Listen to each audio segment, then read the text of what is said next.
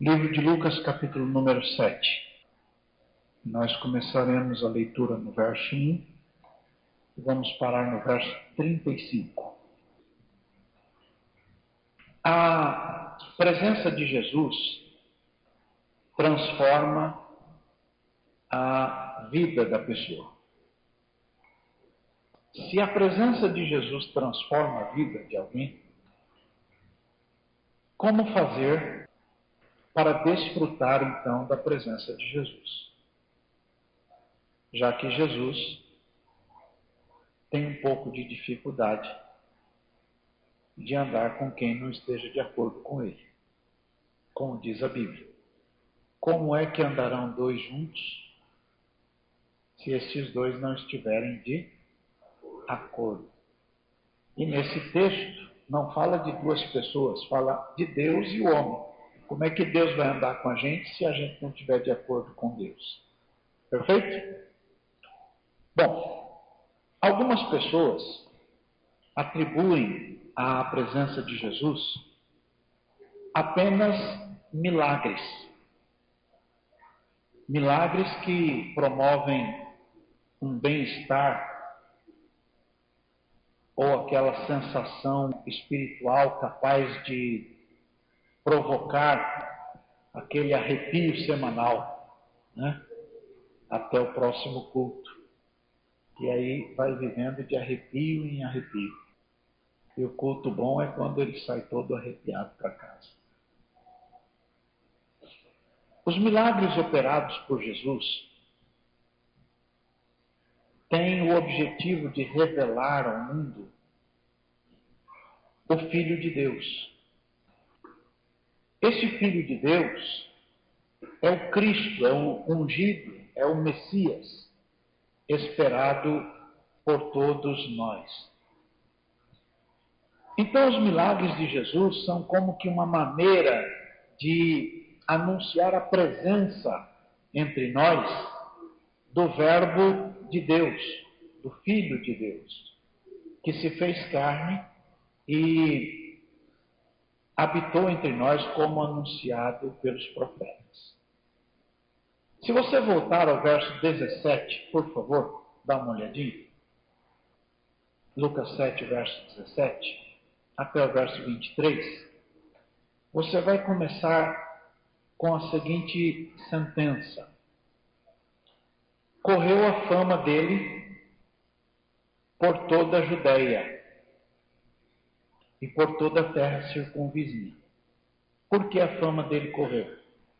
Por conta de duas operações de milagres. Uma com o filho, o, servo do centurião, e outra com o filho de uma certa senhora é, na cidade de Naim.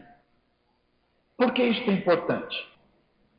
Porque a fama é mais fácil correr por causa de milagre do que por causa de ensino.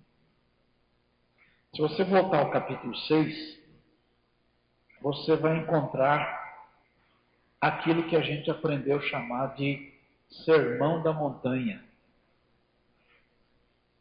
E nesse Sermão da Montanha, Jesus está dando instruções, orientações, doutrina, palavra de segurança. E quando você vê o primeiro verso do capítulo 7, está dizendo que depois dele concluir esses discursos, é que ele entrou em Cafarnaum, onde aconteceu esse milagre do servo do centurião.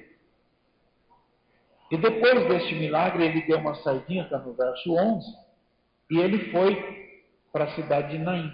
E lá aconteceu o outro milagre. E por conta dos milagres e não por conta dos ensinos, correu a fama dele. Há muita gente, e eu não recrimino nenhuma delas, que seguem a Jesus por conta dos milagres. Aliás, ele mesmo falou: vocês estão me seguindo por causa do pão, porque ele multiplicava pão. Eu não acho ruim. Quando eu era um pouco mais novo, eu ficava bravo com gente que vinha na igreja, recebia bênção, recebia oração e ia embora. Nunca mais aparecia. Eu tinha vontade de não orar mais por gente assim. Mas depois os anos vão passando, já com alguns anos de, de ministério, de 85 para cá são 30, 32 anos pastoreando, a gente acaba aprendendo um pouco com Jesus. Uma vez Jesus me ensinou. Quando vieram dez leprosos, Jesus curou os dez leprosos. Nove nunca mais apareceram. Mas eles não tiveram revogada a cura. Eles continuaram curados, embora não tivessem voltado para agradecer. Então eu descobri que a bênção de Deus é sem arrependimento, até para aquelas pessoas que somem, nunca mais voltam. Então eu decidi continuar orando por todo mundo, quem volta e quem não volta, e está tudo certo. Ok? Mas há pessoas que só conseguem seguir a Jesus por conta de milagres. E então, ele vai de arraial em arraial. Aparece uma campanha ali, e a campanha diz assim: se você vier aqui, você vai receber um copo d'água. Aí outro concorrente, para não perder a freguesia, bota um outro anúncio. Se você vier aqui, você vai receber dois copos d'água.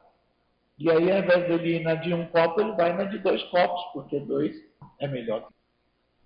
E aí vira aquela concorrência, disputa, não é? E nessa concorrência, nessa disputa, as pessoas vão se tornando reféns de tudo quanto é tipo de campanha. Milagre não sustenta a fé.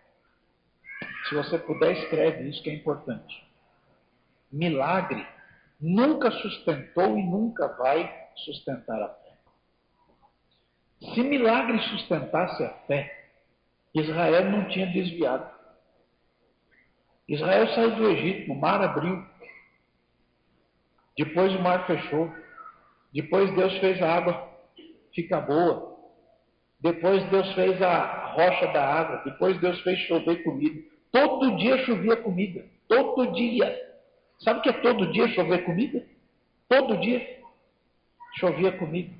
Sapato não estragava, roupa não estragava. De dia tinha um guarda-sol, de noite tinha uma coluna de fogo. Quer mais milagre que isso? Quando precisava de carne, Deus mandou codorniz. Tem milagre para todo quanto é, quanto é gosto. Mas quando você lê o livro de Coríntios, capítulo 10, a Bíblia diz que apesar de todos esses milagres, eles prevaricaram e a maior parte morreu no deserto.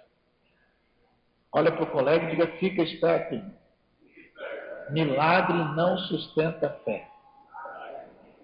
O que sustenta a fé é a palavra, é a orientação de Deus, é o ensino das Escrituras. Então, Quando há esse tipo de, de busca apenas por milagres, as pessoas não estão lá muito preocupadas de onde é que vem o tal milagre. Esses dias eu estava passando numa uma das ruas e aí tinha lá um, um cartaz no poste. Estava escrito assim: fazemos amarração do amor. Pagamento só depois do resultado. tinha lá um telefone.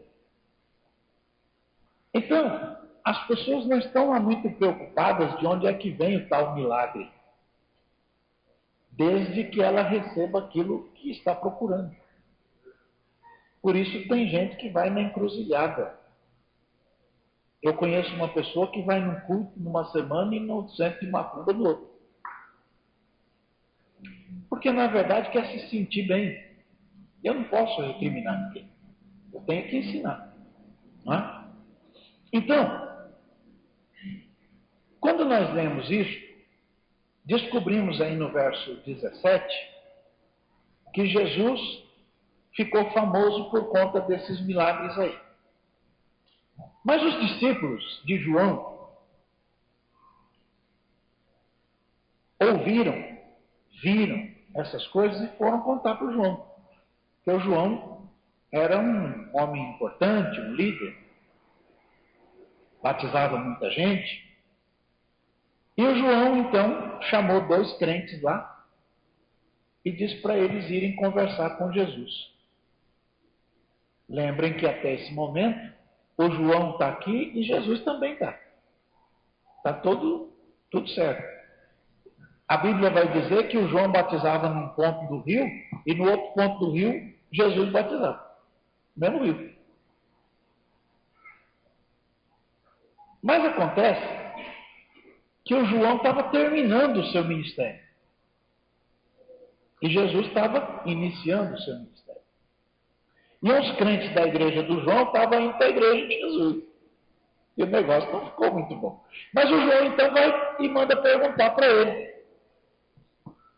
Olha a pergunta do João, está aí no verso 19. O senhor é aquele que a gente está esperando ou a gente espera outro? Essa é a pergunta. Pergunta simples, direta. E quando aqueles homens chegaram, disseram isso para Jesus, veja o verso 21. Na mesma hora, na mesma hora que eles perguntaram isso, Jesus fez o quê? Vamos lá, gente. Na mesma hora.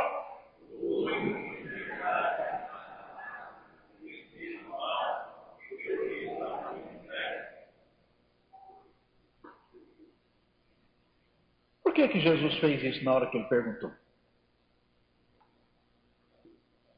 Veja o verso 22.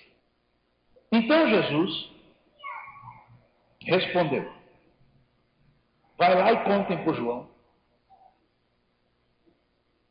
o que vocês viram e o que vocês ouviram. Os cegos estão vendo, os coxos estão andando, os leprosos são purificados, os surdos estão ouvindo, os mortos ressuscitam e aos pobres se anuncia o Evangelho.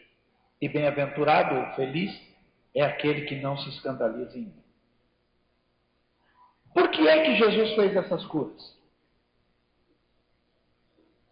Faz uma cara de inteligente aí. Diga, ele só fez isso para contar que ele era sim aquele que todo mundo estava esperando. Entenderam bem? Então diga, milagres acontecem para contar para nós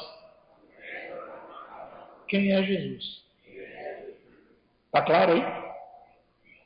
Sim ou não? Olha para o colega de novo, diga culto de doutrina. de pensa. Se o milagre não aponta quem é Jesus, a gente corre o risco de seguir um Jesus errado. Um clone, um sósia, uma imitação. Vocês se lembram quando prenderam, está registrado no livro de Atos, quando prenderam os apóstolos, deram uma sova, uma surra brava deles. Pensa numa surra. A surra foi tão grande que eles já não tinham mais como ficar em pé de tanto apanhar. Aí o que acontece?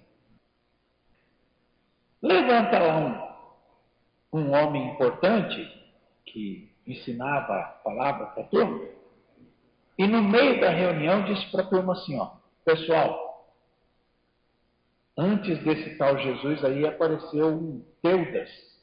E tanta gente seguiu ele. E depois ele morreu. E acabou. Depois levantou-se aí um tal de Judas. E também um monte de gente seguiu. Acabou também. E agora apareceu esse Jesus. E não é bom a gente brigar com eles, porque se, se a obra é de Deus, ela permanece. Mas se a obra de homens, ela se acaba. Faz dois mil anos essa conversa aí. E a obra não acabou.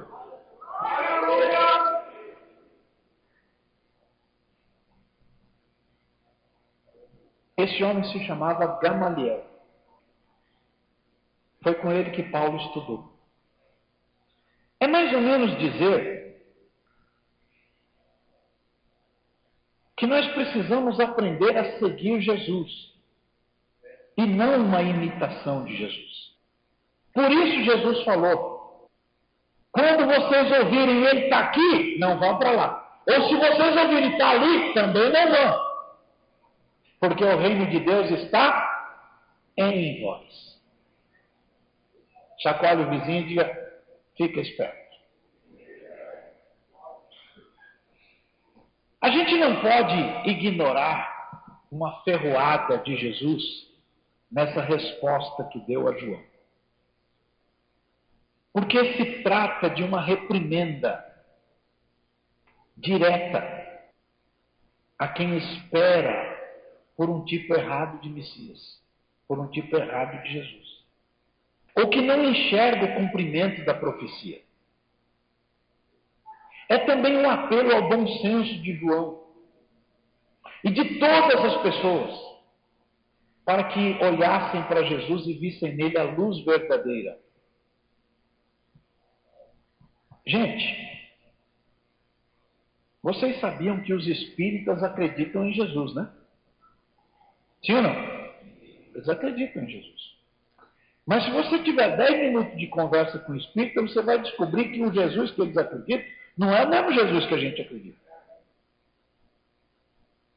Há um partido político importante que fala o tempo todo de Jesus, da bem-aventurança, de trocar pão, não sei o quê. Você conversa 10 minutos e descobre que aquele Jesus lá não é o nosso Jesus. Chacoalhozinho que você está entendendo? Há outro Jesus de ações sociais. Você fica dez minutos conversando e diz, não, esse aí não é o nosso. Olha para o colega e diga, fica esperto para não seguir o Jesus errado.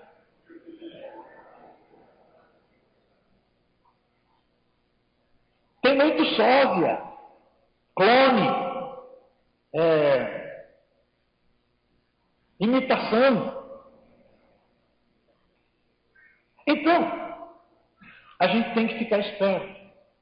Porque nem tudo que parece ser do céu é do céu. Não é a Bíblia que diz que o, o encardido pode até se transfigurar em anjo de luz. Não é a palavra que diz que, se possível, ele enganar até os escolhidos. Por isso que pastor tem que ter responsabilidade em quem bota para falar a palavra de Deus no púlpito.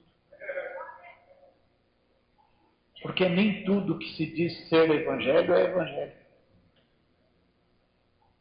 Nem todo pregador animado que dá 58 pulos em cada mensagem está cheio de Deus mesmo. Às vezes é cheio de outra coisa. Dá um abraço no colega e você está entendendo. Quando você lê o livro de João, capítulo 1, todo mundo deve saber de cor. Capítulo 1, verso 1. Está escrito assim: No princípio era o Verbo, e o Verbo estava com Deus, e o Verbo era Deus. Olha bem para o colégio e presta atenção nessa construção. Diga, no princípio, na eternidade, quando não existia nada, ele era o Verbo. Esse Verbo estava com Deus. E esse verbo era Deus. Então, nós estamos falando de um verbo que é Deus, perfeito? Ele estava no princípio com Deus, está no verso 2. Todas as coisas foram feitas por Ele, pelo Verbo. E sem Ele, sem o Verbo, nada do que foi feito se fez. Verso 4. Nele estava a vida, e a vida era a luz dos homens. E a luz resplandece na na, nas trevas, e as trevas não a compreenderam. Aí o próximo versículo diz assim: Houve um homem enviado de Deus cujo nome era João. Ponto e vírgula. Não era ele a luz, mas para que testificasse da luz.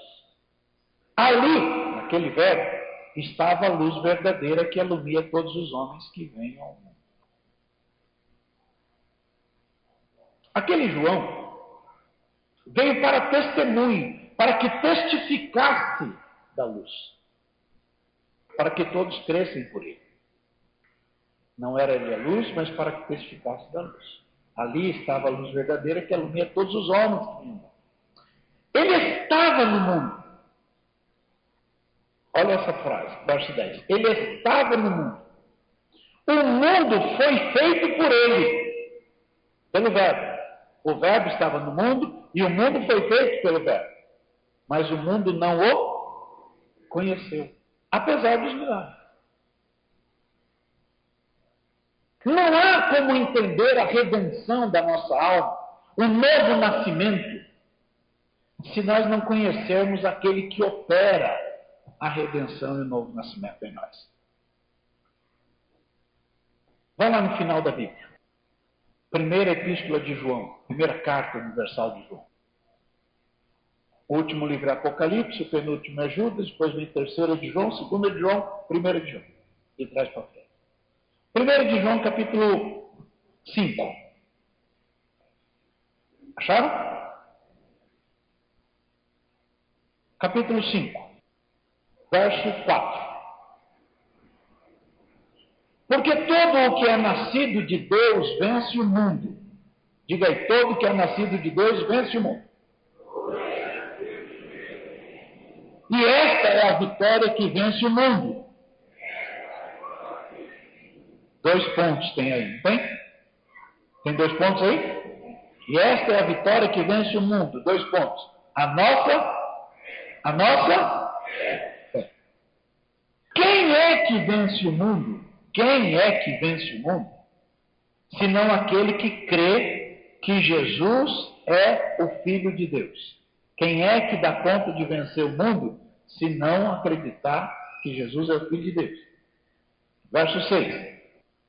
Este, Jesus, é aquele que veio por água e por sangue, isto é, Jesus Cristo, não só por água, mas por água e por sangue. E o Espírito é o que testifica, porque o Espírito é a verdade. Agora veja o verso 7. Porque três, três, são os que testificam no céu. Fecha os olhos aí. Três são os que testificam no céu. Quem são? O Pai. Vamos lá, o Pai. Vamos lá, o Pai.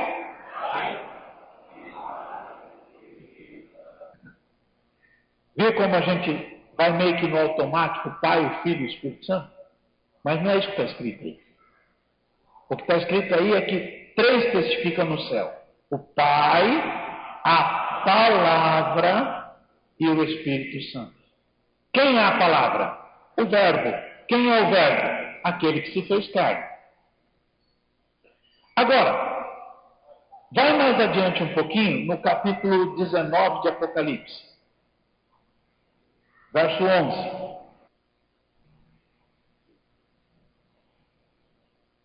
Chegaram? Apocalipse 19, verso 11.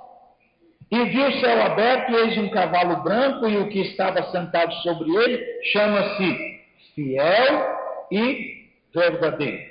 E julga e peleja com justiça, e os seus olhos eram como chamas de fogo, e sobre a sua cabeça havia muitos diademas, e tinha um nome escrito que ninguém sabia, senão ele mesmo.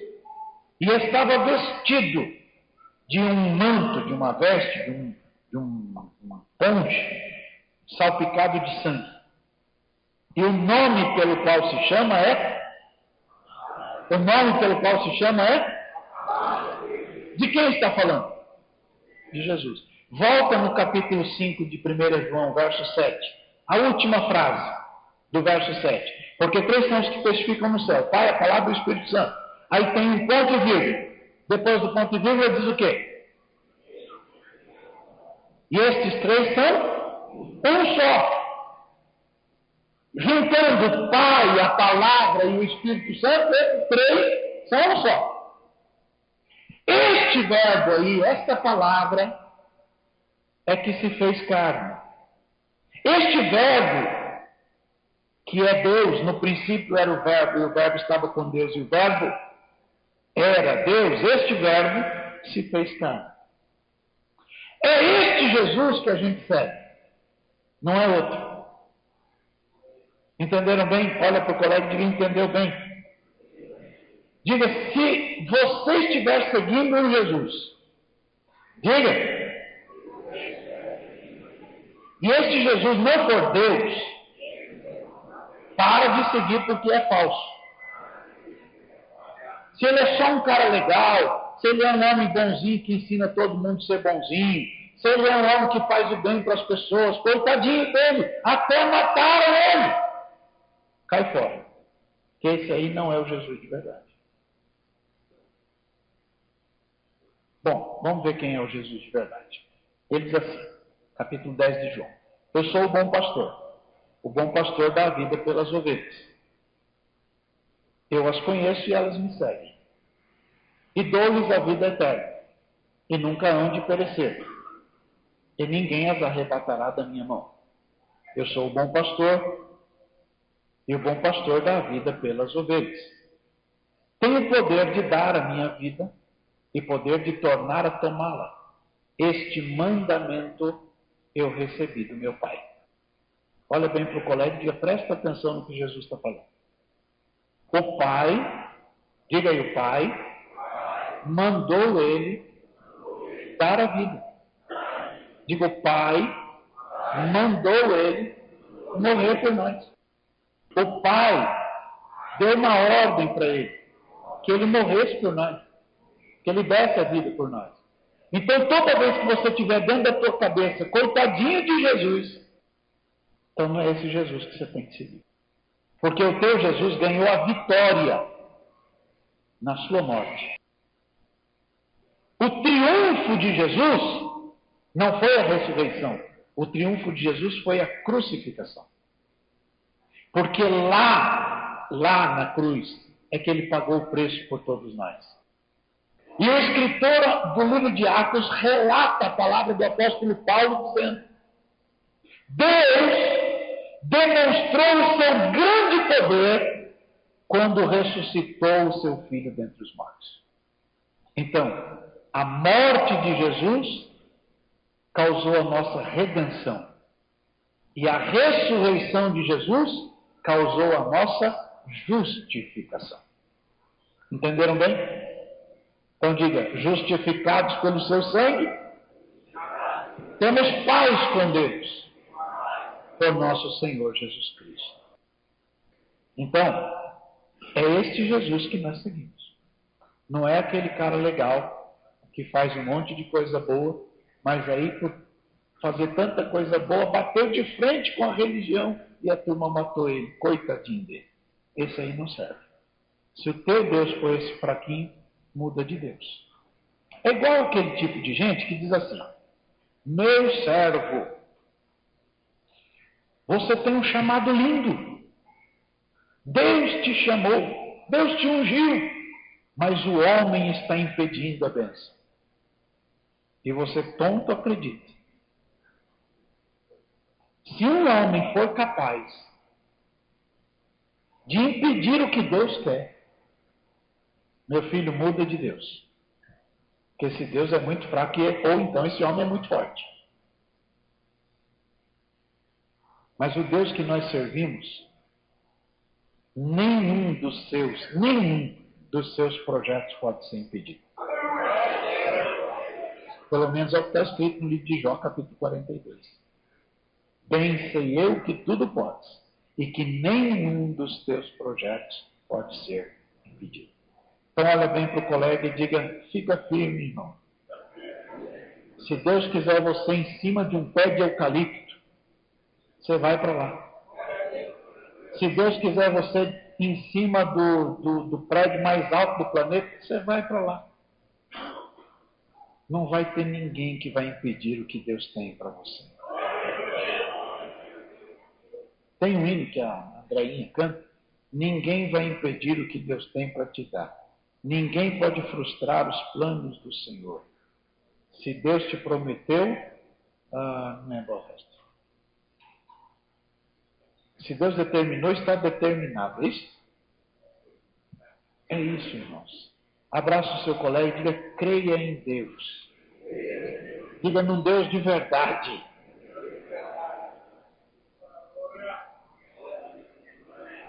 Essas revelações de Jesus a João relembram aquilo que Isaías escreveu lá no capítulo 63.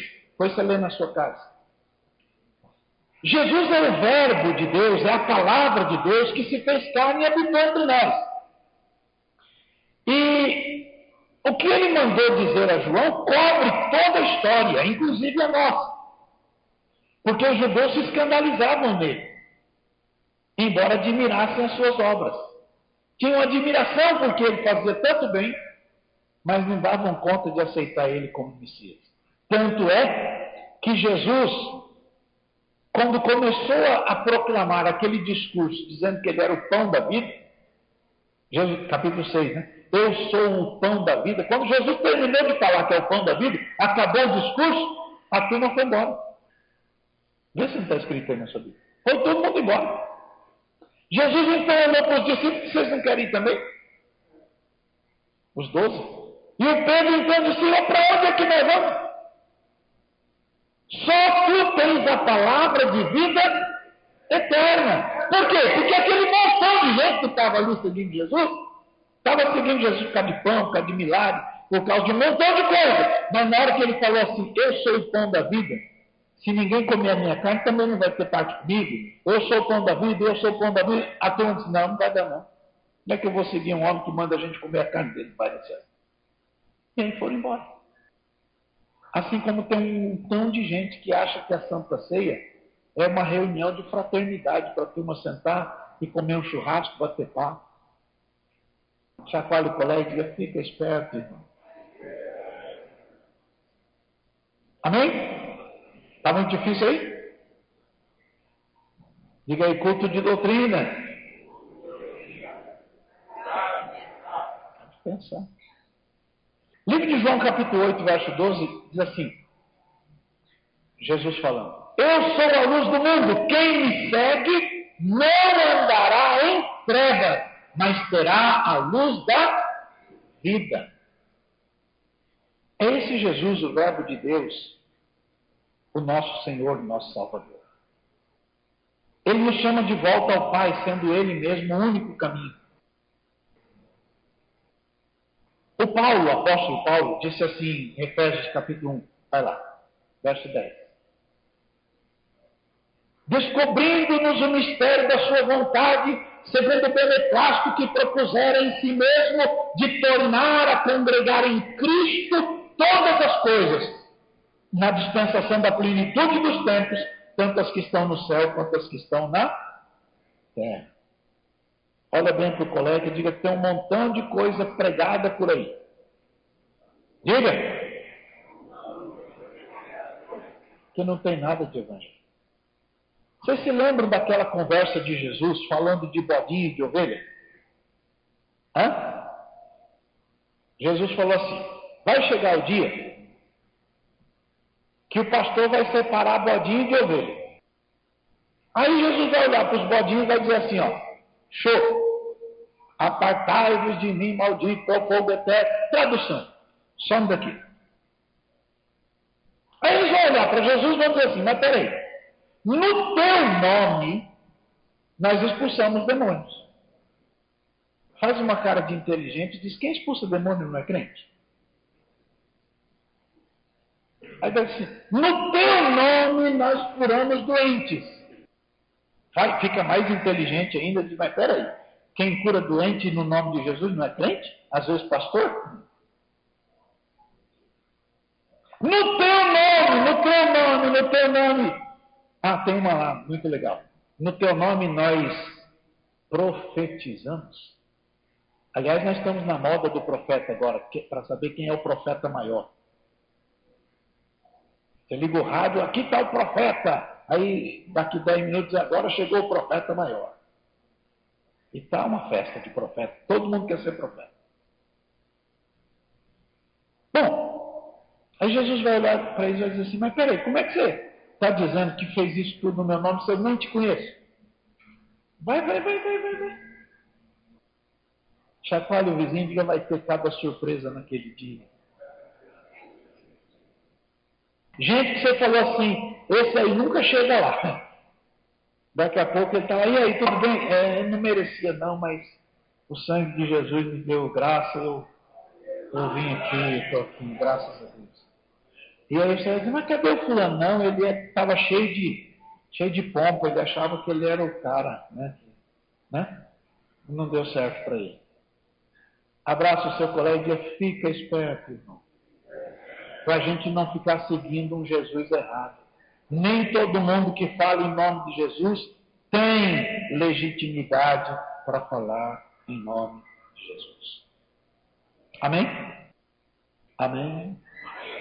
Pois bem.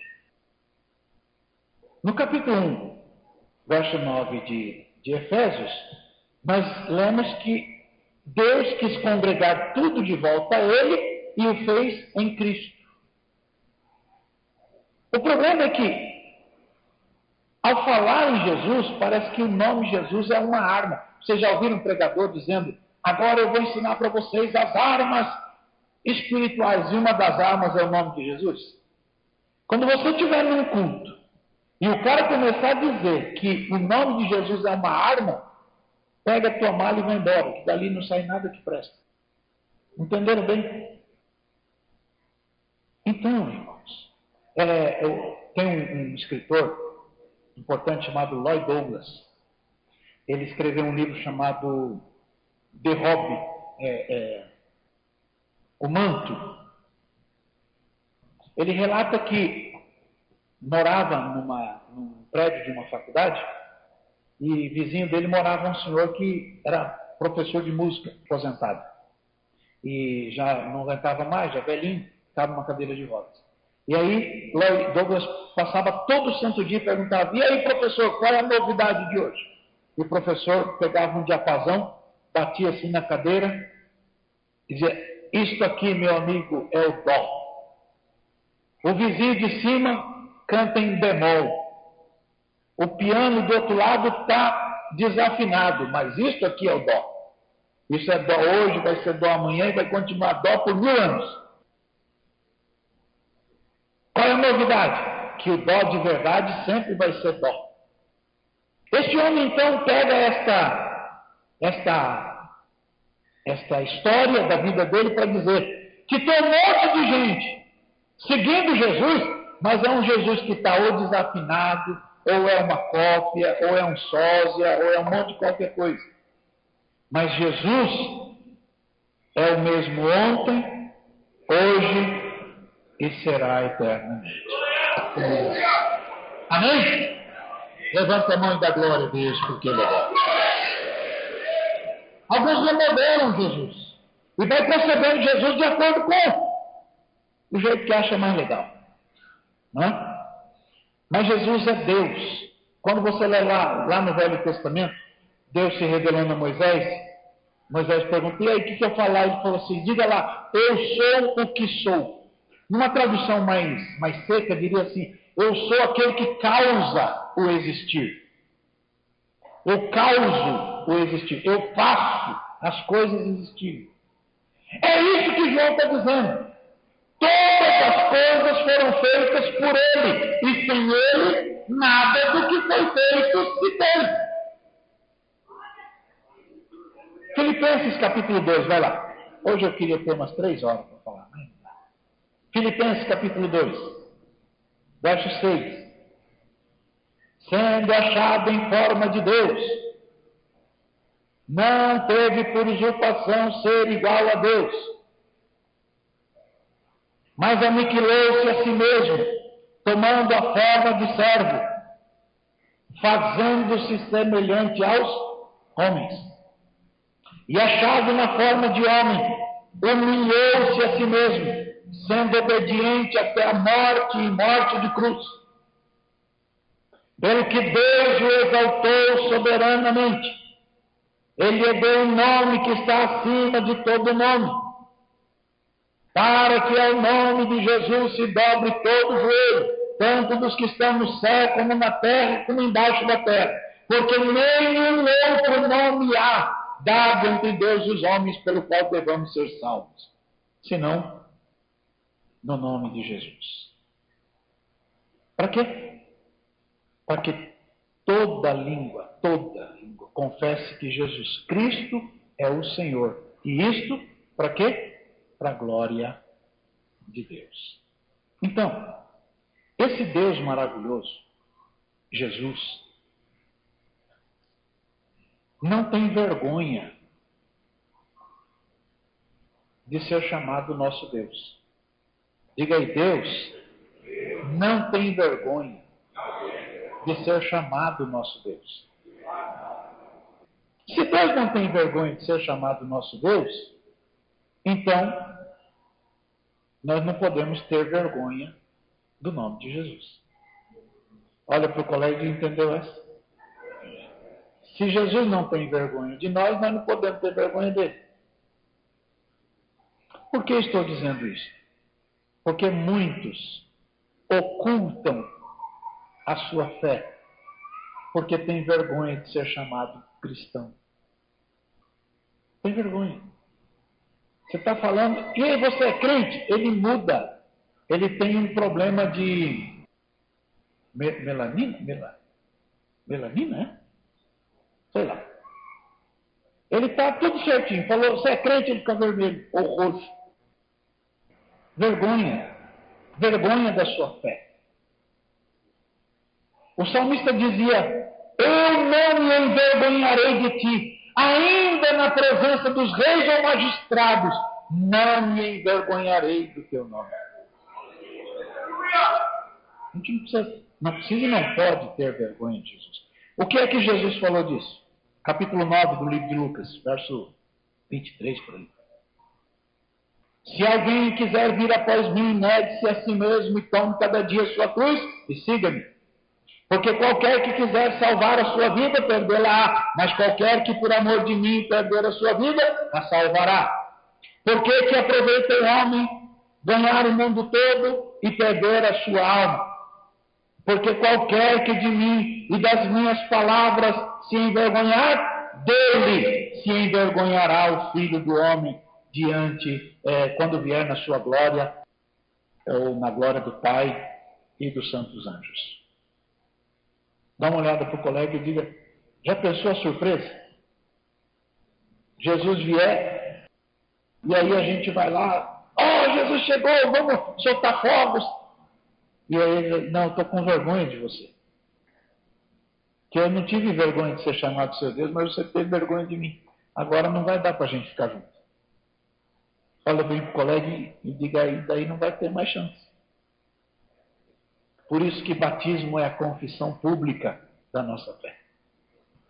Entenderam bem, sim ou não? Batismo não é uma coisa secreta. Ela é pública. É preciso tomar cuidado para que a gente não se envolva com filosofias, com coisas deste mundo, que buscam explicar a fé, mas uma fé divorciada de Jesus ou divorciada da divindade de Jesus. Tem muita filosofia por aí, bonitas, mas ela divorcia a sua fé de Jesus, que é o Filho de Deus, o Verbo de Deus, Deus. E se ela faz isso, cuidado. Cuidado. Uma vez Jesus diz assim: você não crê que eu estou no Pai e que o Pai está em mim? As palavras que eu vos digo, eu não digo de mim mesmo, mas é o meu Pai que está em mim que faz as obras. Então, aquele monte de obra que ele fazia, Jesus está dizendo: quem está fazendo isso é o Pai que está em mim. Então, até mesmo nos sermões de Jesus, nos ensinos, na doutrina, nas parábolas, nos milagres, tudo o que ele realizou tinha um objetivo: qual é? Revelar Jesus ao mundo. Chegou a plenitude dos tempos. Então Deus veio ao mundo para reconciliar o mundo. Ele estava no mundo, o mundo foi feito por ele, mas o mundo não o conheceu. A partir deste ponto, a gente então compreende aquela afirmação. Ele estava no princípio com Deus e o Verbo era Deus. Paulo se deparou com a dificuldade de pessoas que acham Jesus maravilhoso. Jesus é, é para dizer uma palavra, falaram de um, de um cidadão que foi presidente do Brasil, esse é o cara. Né? Mas não consegue entender a divindade de Jesus. Estão seguindo Jesus como um cara legal. Vai lá no livro de Coríntios, 1 Coríntios, capítulo 1, verso 22. Os judeus pedem um sinal. Porque tem crente que se não tiver sinal, parece que o culto não, não, não, não tem nada ali. Como é que você foi? Foi bem. Foi no culto? Fui. Como é chegou? Ah, bom. Eu saí, entrei do mesmo jeito, saí do mesmo jeito, não, não vi. Hoje não vi nada lá, não. Estava. Então, os judeus pedem um sinal. Os gregos já são diferentes. Buscam sabedoria, porque tem uns que vão no culto e tem milagre para todo lado. Eles dizem, ah, tem milagre, mas eu não aprendi nada. Não é? Igual aqueles irmãos que pregam bonito. Tem gente que prega em língua estranha. Eu acho interessante. Ele prega e fala 85 palavras em língua estranha, 5 palavras em português bom, outras 10 em português ruim. E aí ele, daqui a pouco ele dá um grito, Jesus está aí! Quem está sentindo Jesus aí? Oh, quem está? É. Quem é pentecostal? Os pentecostais já chegaram. Quando você começa a ouvir um negócio desse, fala, ah, meu pai, me ajuda aí. Né? E aí, os judeus pedem sinal, os gregos pedem sabedoria, mas nós não pregamos o que eles querem. Nós pregamos Jesus Cristo. E esse, esse Jesus Cristo crucificado. Esse Jesus Cristo crucificado, ele é duas coisas. Para o judeu, ele é escândalo. E para o, o, o grego, ele é loucura. Esse Jesus que a gente prega, para o judeu, é escândalo. E para o grego é loucura. Por quê? Porque o judeu quer sinal e o grego quer sabedoria. Então, nós pregamos Cristo. Cristo crucificado, que é escândalo para judeu e loucura para grego. Mas esse Jesus que é escândalo para judeu e loucura para grego, para nós os que somos chamados, tanto judeus quanto gregos, anunciamos esse mesmo Cristo, e esse mesmo Cristo, se para eles, para um escândalo, para o outro é loucura, para nós é o poder de Deus e sabedoria de Deus. Abraça o colega e diga: se para um Jesus é loucura, para outro Jesus é escândalo, problema deles. Para mim, diga aí, para mim, Jesus é o poder de Deus e a sabedoria de Deus. Amém? Glória a Deus por isso. Então, desfrutar da presença de Jesus traz para nós consequências maravilhosas na vida. Coisas maravilhosas. Aquilo que parece difícil ou impossível pode acontecer. Porque a presença de Jesus resolve cada uma. Não é?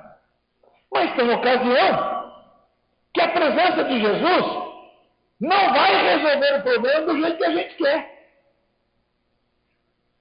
Por exemplo, Salmo 23.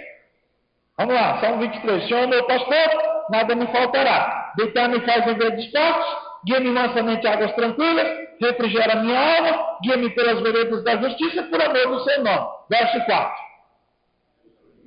Ainda que eu andasse pelo vale da sombra da morte, não temeria mal algum. Por quê? que tu estás comigo.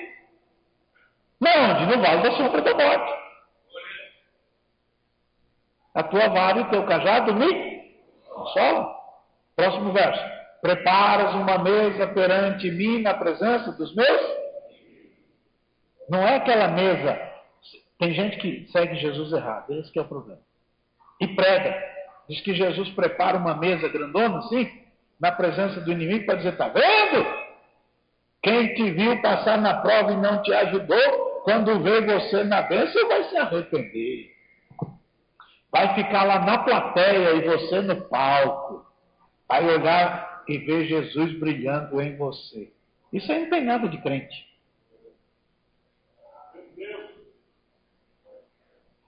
Porque a mesa que ele prepara é a mesa da reconciliação. Por isso ele diz: reconcilia-te com teu adversário enquanto você está no caminho. Se ele chegar primeiro, vai te dedar e vai dar rolo. Jesus falou isso, é só ler. Abraça o seu colega e diga: o Evangelho de Jesus não é para pisar na cabeça de ninguém. Tem um livro na Bíblia, o livro de Obadias. O livro de Obadias quem já leu o livro de Obadias aí? Essa devia ler. O livro de Obadias inteirinho foi escrito por uma razão. Para ensinar o povo de Israel assim, ó. Se eu pesar a mão contra o teu adversário e você ficar feliz porque eu pesei a mão sobre ele, aquele mal que eu pus nele vai vir para você. Vê se não está escrito isso. Olha bem para o seu colega e diga: a gente tem que seguir Jesus de verdade. Ouvistes o que foi dito: amarás o teu amigo e odiarás o teu inimigo? Eu, porém, vos digo: abençoai os que vos maldizem, orai pelos que vos perseguem. Se o teu inimigo está com fome, dá comida para ele. Se ele está com sede, dá água. Se ele está com frio, dá uma blusa. Olha bem para o colega e diz: que tipo de Jesus você está pedindo? É o Jesus da vingança. Mexeu comigo, eu vou orar para Deus colocar no leito da enfermidade. Agora, sepultura. Isso aí é macumba. Abraça o seu vizinho e diga: seja crente, irmão. Levanta as duas mãos e diga: Jesus, me ensina a ser crente. Quando você ora a Deus dizendo, Senhor, me dá paciência, você acha que Jesus vai te dar paciência? Ou ele vai te ensinar, através das suas tribulações, como é que tem paciência? Não é isso que está escrito? A tribulação produz a paciência. A paciência produz a experiência. A experiência produz a esperança. E a esperança não traz confusão, porque o amor de Deus está derramado em nosso coração pelo Espírito Santo que nos foi dado. Então, olha bem para o seu colega e diga: a gente tem que descobrir que Jesus que a gente está seguindo. Se você tem aquela, aquela ideia de vingança, é bom você procurar saber melhorzinho. Tá certo? Bom, vamos adiante, cada hora.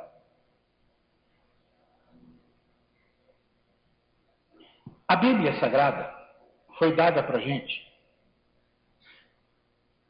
para que a gente acabe descobrindo como a gente vive esse relacionamento com Jesus, porque a presença de Jesus muda a nossa vida. Provérbios capítulo 30 foi escrito por um homem chamado Agur. Tem provérbios escritos por Moisés, tem provérbios escritos por Davi, tem provérbios é, por Salomão e tem um escritor chamado Agur. Provérbios capítulo 30 foi escrito por Agur.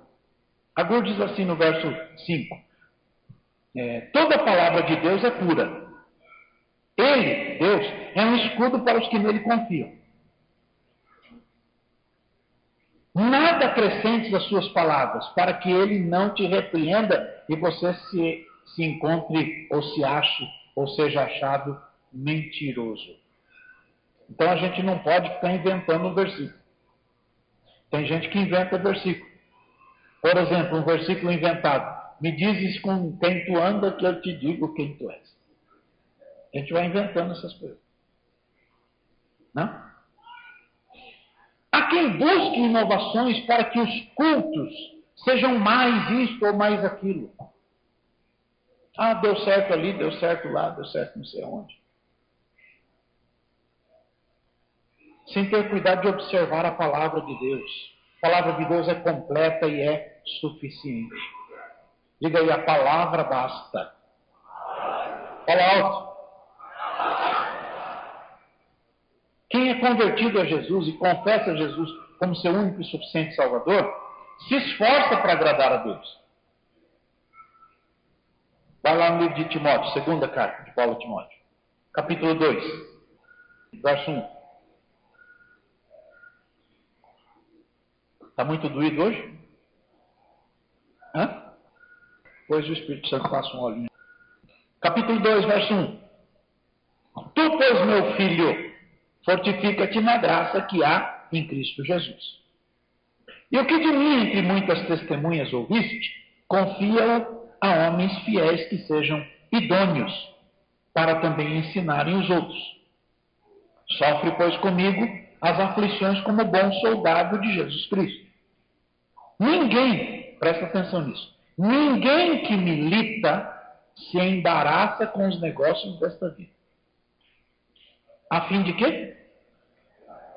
A fim de quê, gente? Quem milita não deve ficar embaraçado. Porque se ele ficar embaraçado, ele não vai agradar o Senhor. E se alguém milita, não é coroado, se não militar? Se não militar? Legitimamente. Olha bem para o colega, esta é a palavra-chave. Muita gente que fala em nome de Jesus não é legítimo. Mas acontece, as coisas acontecem por causa do nome de Jesus. Mas se ele não é legítimo, de que adianta ganhar o mundo todo se perder a sua? Ninguém que milita será coroado, se não militar, legitimamente. O problema é que a vaidade humana é terrível. E a vaidade humana impulsiona para o erro, para a ilegitimidade. Se ninguém me reconhece, eu mesmo vou me reconhecer. Se ninguém fala de mim, eu mesmo vou falar. Se esquece que a Bíblia diz que a investigação da própria glória não é glória. E se alguém milita sem ser legítimo, não será coroado. Chacoalhe seu vizinho e diga: por isso que a Bíblia diz: cada um fique na vocação que foi chamado. Uma vez perguntaram para mim: o senhor que é o profeta de São Mateus? Eu falei: não. O senhor é o quê? Eu sou pastor. Mas não é profeta? Não, sou pastor. Jesus mandou eu ser pastor, eu sou pastor. Se ele mandasse eu ser profeta, eu era profeta. Mas tem uns que, não, agora a moda virou ser apóstolo. Aí pega um jarro, derrama assim. A partir de agora eu estou sendo consagrado por mim mesmo. Ou então ele chama um outro colega e diz assim: colega, é o seguinte, eu consagro você, depois você me consagra. Aí, antigamente virou a febre do bispo. Depois o bispo ficou muito comum, tem muito bispo. Aí agora virou, aí teve apóstolo. Agora virou meio tarde demais também. Aí já em Manaus virou patriarca. E agora, quando a mãe dele chega no culto, ele diz: Bem-aventurado o ventre da matriarca que me gerou. Daqui a pouco vai ter um que se consagra vice-deus. Então, a gente tem que tomar cuidado. Lembra do Filipe, o diácono? Filipe ganhou toda a cidade de Samaria. Samaria era a capital do Reino do Norte. Filipe ganhou a cidade inteirinha. E ele era o quê? Diácono. Olha bem para o colega, tem muita gente atrás de título, de nome. Cuidado. Nem tudo que reluz é ouro. Bom, Jesus convida as pessoas que vêm para ele para desfrutarem uma vida abundante. João capítulo 10. O ladrão não vem senão a roubar, matar e destruir, mas eu vim para que tenham vida e a tenham em. O que, que é essa tal de vida abundante? Diga aí. Vida abundante é uma vida com contentamento. Diga contentamento. Agur, no capítulo 30 de Provérbios, diz assim: Eu vou pedir duas coisas para o Senhor. O Senhor não me negue. Quais são? Primeiro, afasta de mim a língua mentirosa e o falso. Essa é a primeira. Segunda coisa, não me deis nem a riqueza e nem a pobreza, para que, se porventura ficando rico, possa dizer: Não depende do Senhor. Ou se eu ficar pobre, eu acabe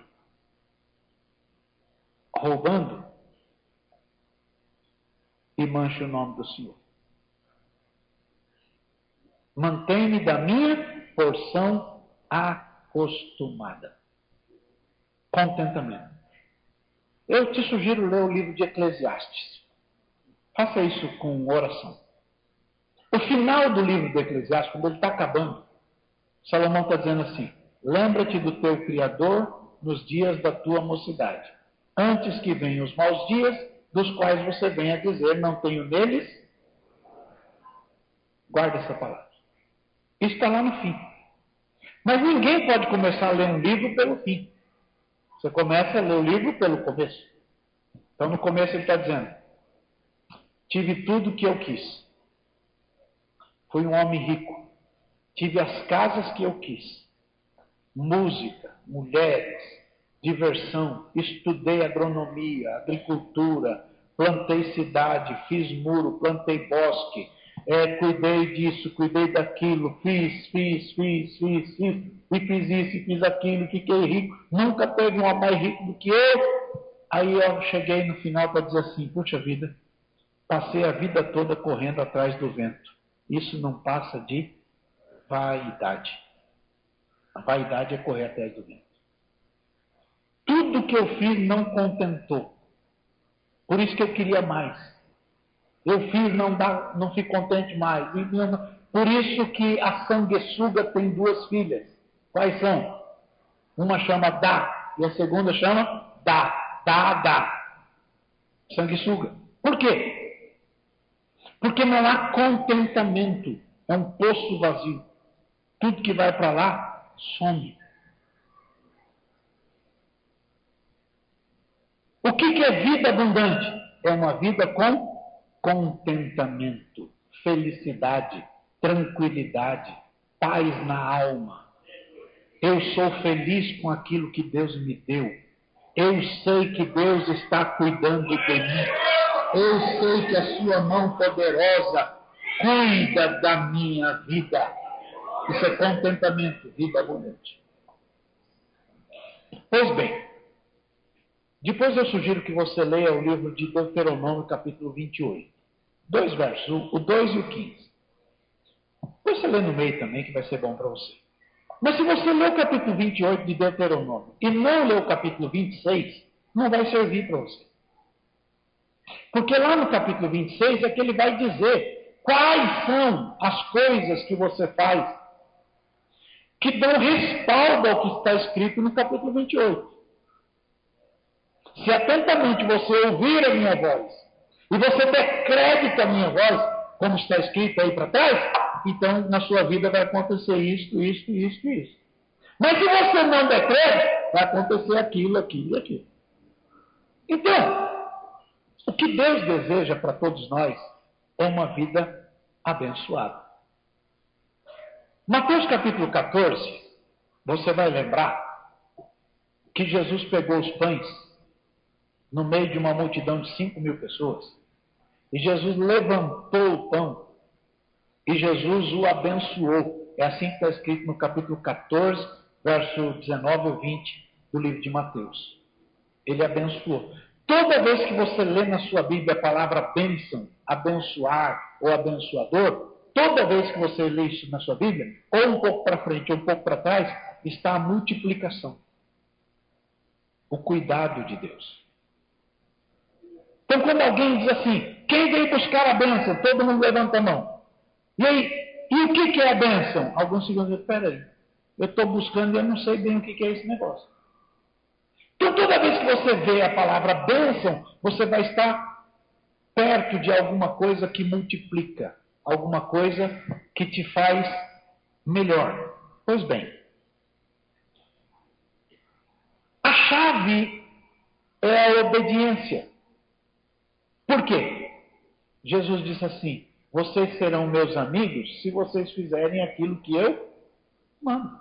O problema é que a gente quer andar com Jesus, mas não quer concordar com ele. E aí não vai dar certo. Por exemplo, exemplo, é só de exemplo. Tem gente que acha que pode servir a Jesus do seu próprio meio, porque escutou quatro pessoas que falam coisas assim ou assado, pessoas que não têm nenhuma instrução bíblica, e simplesmente tomam aquilo como verdade absoluta. Por exemplo, vai lá no livro de Hebreus, capítulo 7. Hebreus 7, verso 4. Considerai, pois, quão grande era este, falando de Melquisedeque, a quem até o patriarca Abraão deu os dízimos dos despojos. E os que dentre os filhos de Levi recebem sacerdócio têm ordem, segundo a lei, de tomar o dízimo do povo, isto é, de seus irmãos. Por isso que dízimo é só de irmão. De, seu, de seus irmãos, suas irmãs. Ainda que tenham descendido de Abraão, mas aquele cuja genealogia não é contada entre eles, tomou dízimos de Abraão e abençoou o que tinha as promessas. Ora, sem contradição alguma, o menor é abençoado pelo maior. E aqui certamente tomam, tomam, verbo conjugado no presente do indicativo. Tomam. Não é tomaram, tomam. Presente do indicativo. Aqui certamente tomam dízimos homens que morrem. Ali, porém, aquele de, que se, de quem se testifica que vive. E para assim dizer, por meio de Abraão até Levi, que recebe dízimos, pagou dízimo. Porque tem gente que diz que é pastor e que não, pode, não precisa pagar dízimo porque é pastor. Não aprendeu nada de Bíblia, não sabe nada de ser crente. Então, porque ainda ele estava nos lombos de seu pai quando Melquisedeque lhe saiu ao encontro. Irmãos, quando o empregador, o, o, o, o escritor emprega esse vocábulo, introduz três ideias principais. Primeiro, que o livro de Hebreus foi escrito para quem? Para os descendentes de Abraão. O livro de Gálatas diz que nós, pela fé em Cristo, somos filhos de Abraão. Portanto, escrito para nós. Se Abraão, antes da lei, pagou dízimos, 430 anos antes da lei, e a nação de Israel continuou pagando dízimo, como faz até hoje, na vigência da lei. Nós, depois da lei, isso revela que pela fé quem descende de Abraão deve lealdade a Jesus, a Cristo. E como nós declaramos nossa lealdade? Na nossa fidelidade. Portanto, aprendam Ninguém conhece fidelidade senão na liberdade. Só pode dizer que ama aquele que tem a faculdade de não amar. Só pode dizer que é leal aquele que tem o direito de ser desleal. Só pode se dizer fiel aquele que é livre para ser infiel. Mas, embora livre para ser infiel, escolhe ser fiel. Chacoalhe vizinho entendeu isso. Isso é fundamental na fé. E a terceira, que demonstrando a superioridade de Cristo, o escritor aos Hebreus leva a gente a, a entender claramente que permanecer no Senhor, a quem a gente deve lealdade, depende de sermos a Ele integralmente fiéis. Quando você diz assim, mas isso é coisa do Velho Testamento? Pois é, não é. Quando você lê Lucas 18, 12, diz assim: Jejuo duas vezes por semana e dou o dízimo é, de tudo quanto ganho.